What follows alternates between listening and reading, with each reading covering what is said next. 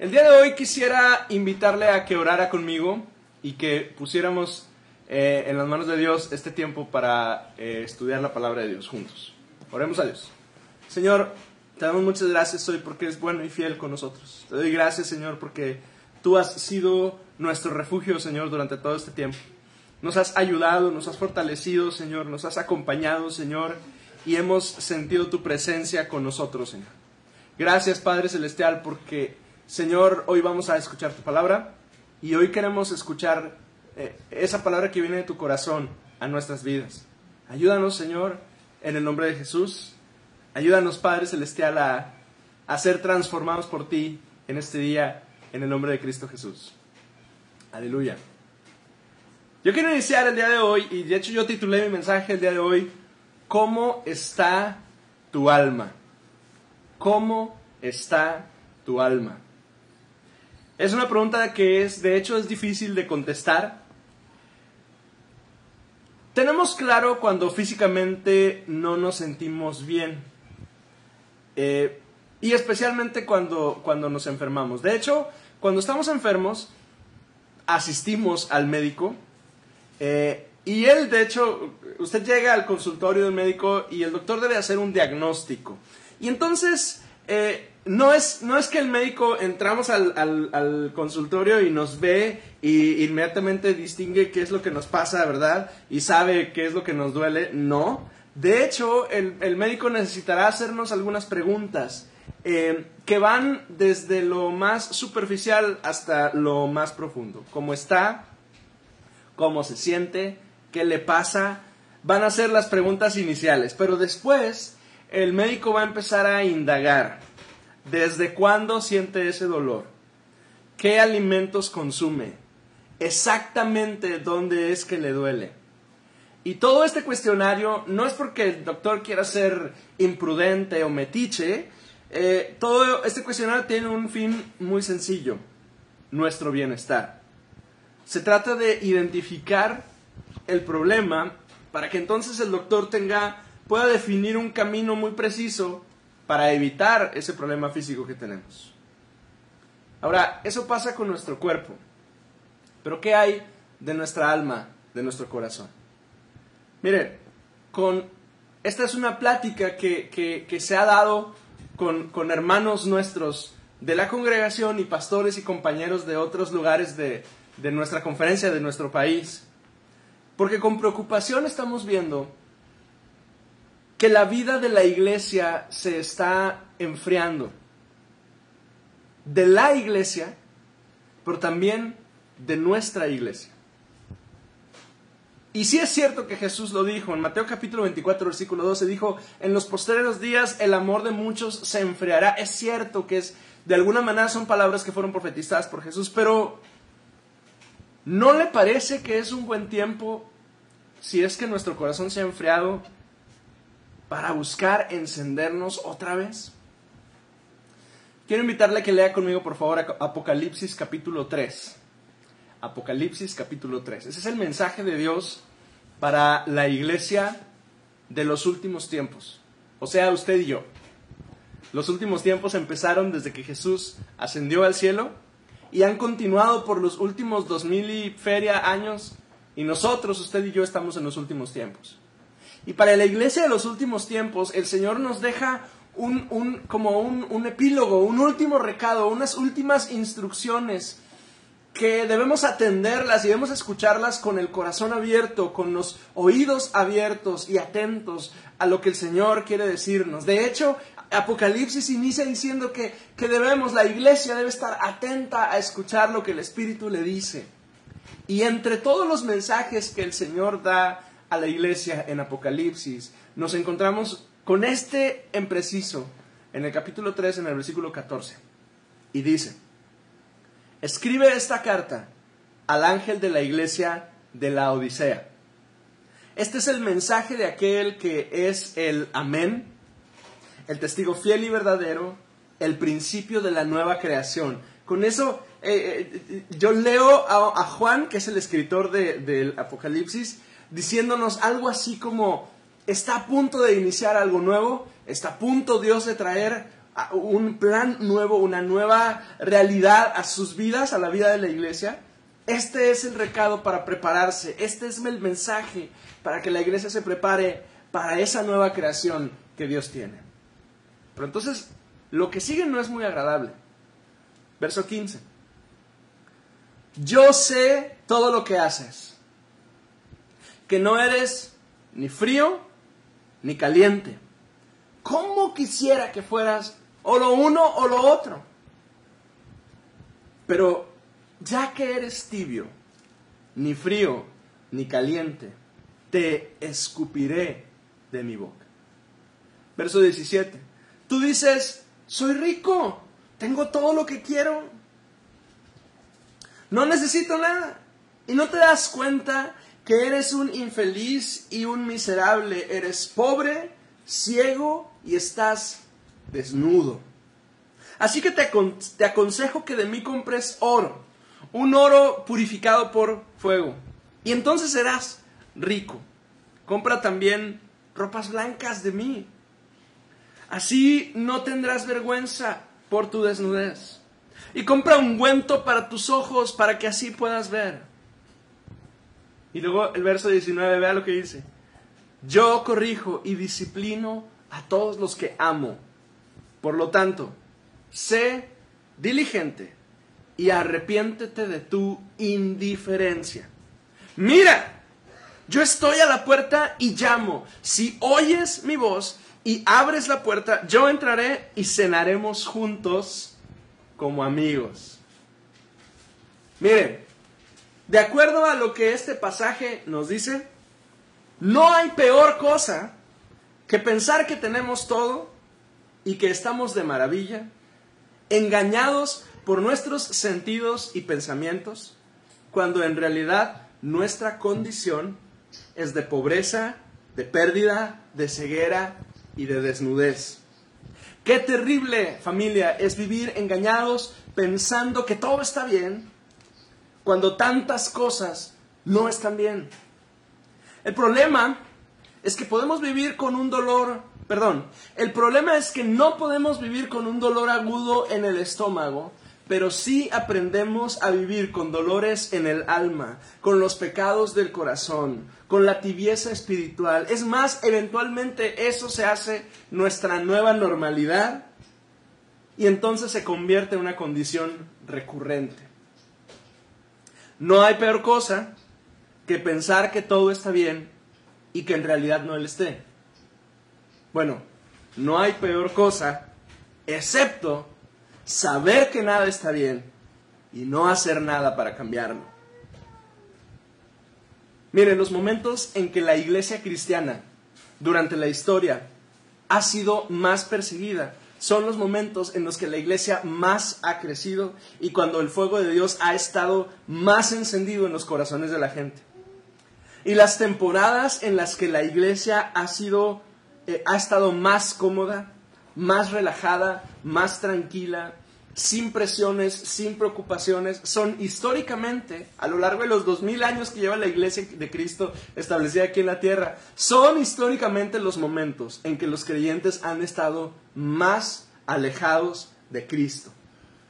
Y saben, el problema es que la contingencia sanitaria y la pandemia que nos metió en esta dinámica de separarnos de la iglesia, de, no, de no congregarnos, em, la pandemia se convirtió en un tiempo de prueba al principio, especialmente para quienes enfrentaron la enfermedad, eh, pero eventualmente se convirtió en un tiempo como de relax espiritual, como de no pasa nada.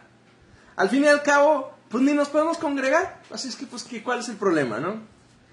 Y entonces dejamos de buscar, dejamos de intentar, dejamos de anhelar la presencia de Dios. Hace tanto tiempo que no adoramos juntos al Señor que algunos de nosotros ya ni siquiera lo hacemos en privado en nuestras casas. Y sabes qué? Eso se nota, se distingue. La tibieza espiritual se hace evidente en nuestras actitudes, especialmente cuando demostramos desapego y desinterés. falta de ánimo en lo espiritual. En una palabra que Apocalipsis lo menciona, indiferencia. Apocalipsis 3 dice que el tibio no se da cuenta que está tibio. Piensa que todo va bien, pero sus frutos son de tibieza. Y la solución que Jesús da es una y es muy simple, pero es muy radical. Arrepiéntete. Oye mi voz. Abre la puerta para que cenemos juntos. Ahora, este pasaje, este versículo 20, usted y yo lo hemos leído, lo hemos hablado, lo hemos compartido.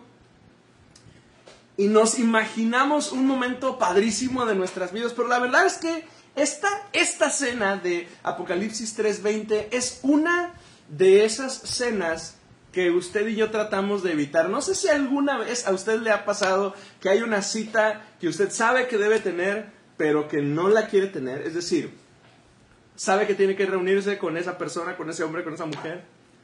Sabe que se van a tratar asuntos difíciles. Sabe que, que los resultados de esa reunión puede que no sean muy favorables. Es más, es probable que le jalen las orejas. Porque a lo mejor es su jefe, a lo mejor es su pastor que le pidió platicar con usted, a lo mejor es, no sé, es, es una de esas reuniones que usted sabe que, que son difíciles de tener. Pues esa es esa cena a la cual nos cita Jesús en Apocalipsis 3:20. Es una de esas escenas que tratamos de evitar. No es, contrario a lo que mucha gente piensa cuando leemos ese pasaje, no es una cena romántica.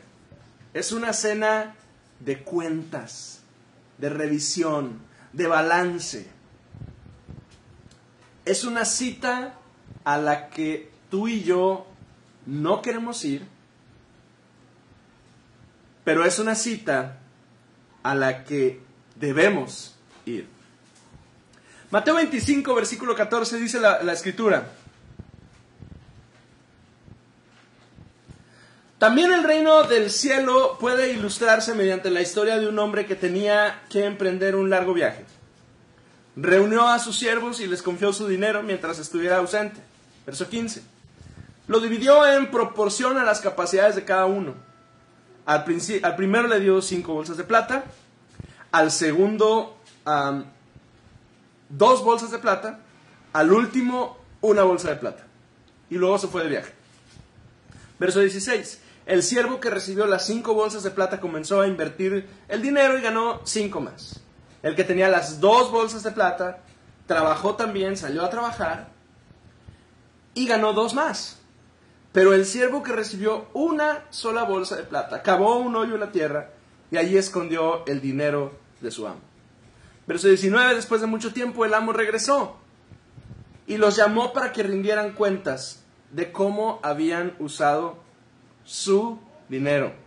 Mire cómo las palabras de Jesús resuenan hoy en nuestro corazón. ¿Sabe? Porque el Señor eventualmente regresa para pedirnos cuentas.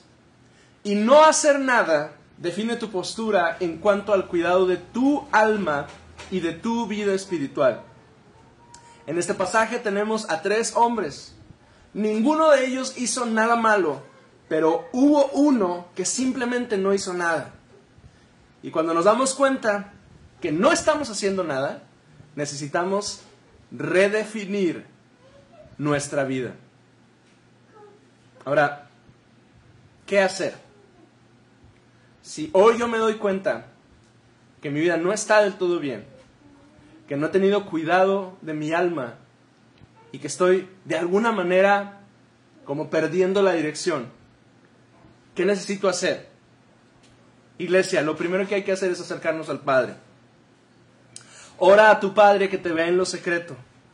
Pero no ores a Dios como quien quiere alinear todas las cosas, ¿sí? Mire, hay, hay, mucha gente que buscamos a Dios como pensando que Dios va a responder exactamente como nosotros le digamos si seguimos el protocolo correcto. Bueno, no ores a Dios tratando de alinear todo según tus deseos, como si, como si fuéramos nosotros quienes le debamos de decir a Dios cómo hacer todo. Ora a Dios como quien quiere someter su corazón y deseos a la voluntad de Dios. Acércate a tu, acércate tu Padre.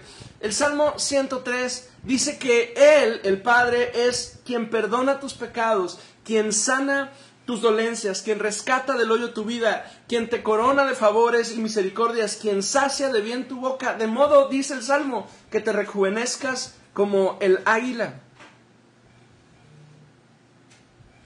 Nada va a dar más alivio a tu alma que acercarte al Padre para recibir su amor inagotable.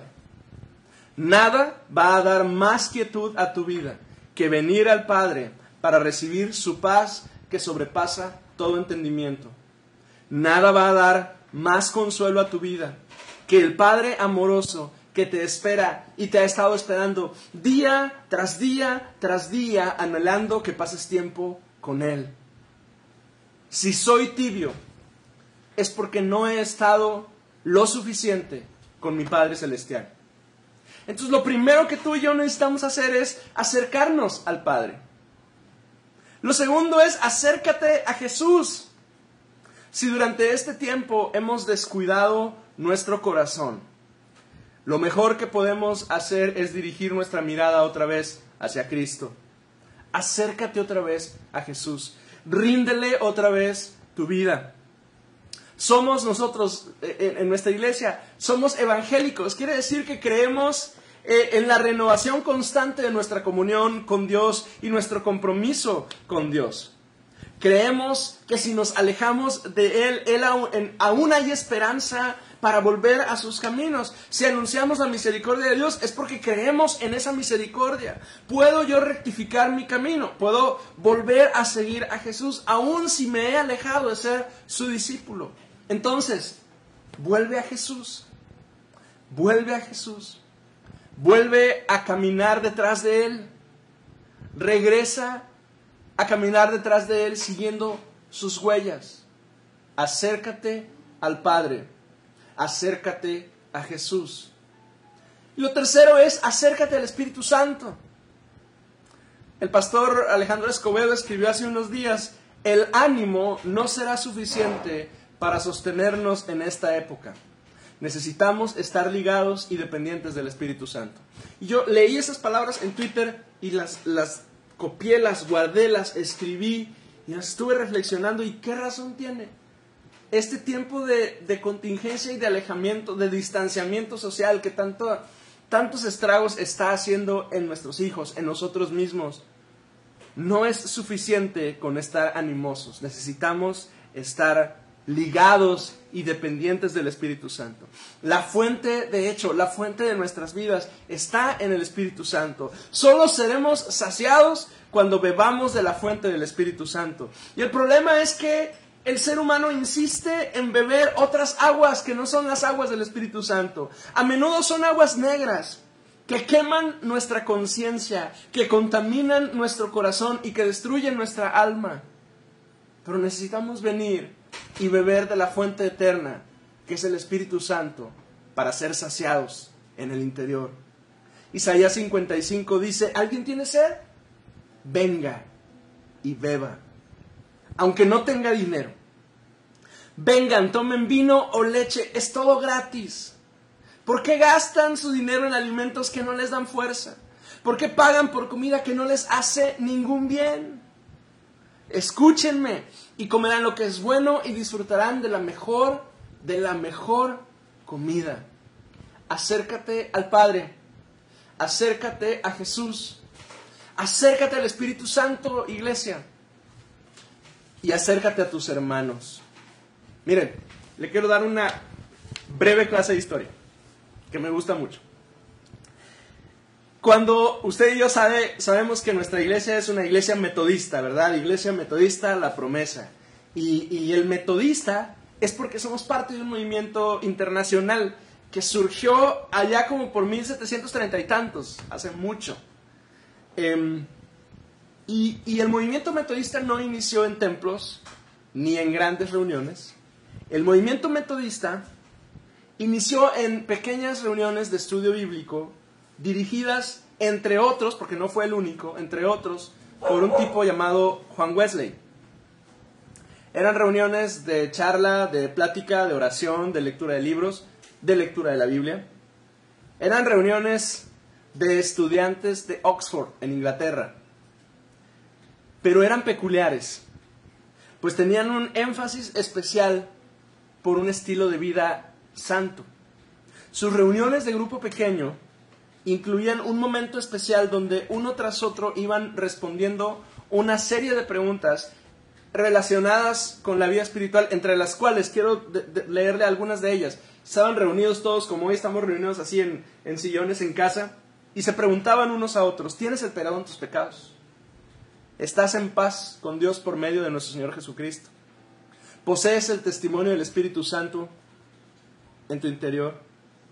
¿Está el amor de Dios derramado en tu corazón? Y luego empiezan las difíciles. ¿Hay algún pecado interior o exterior que te domina?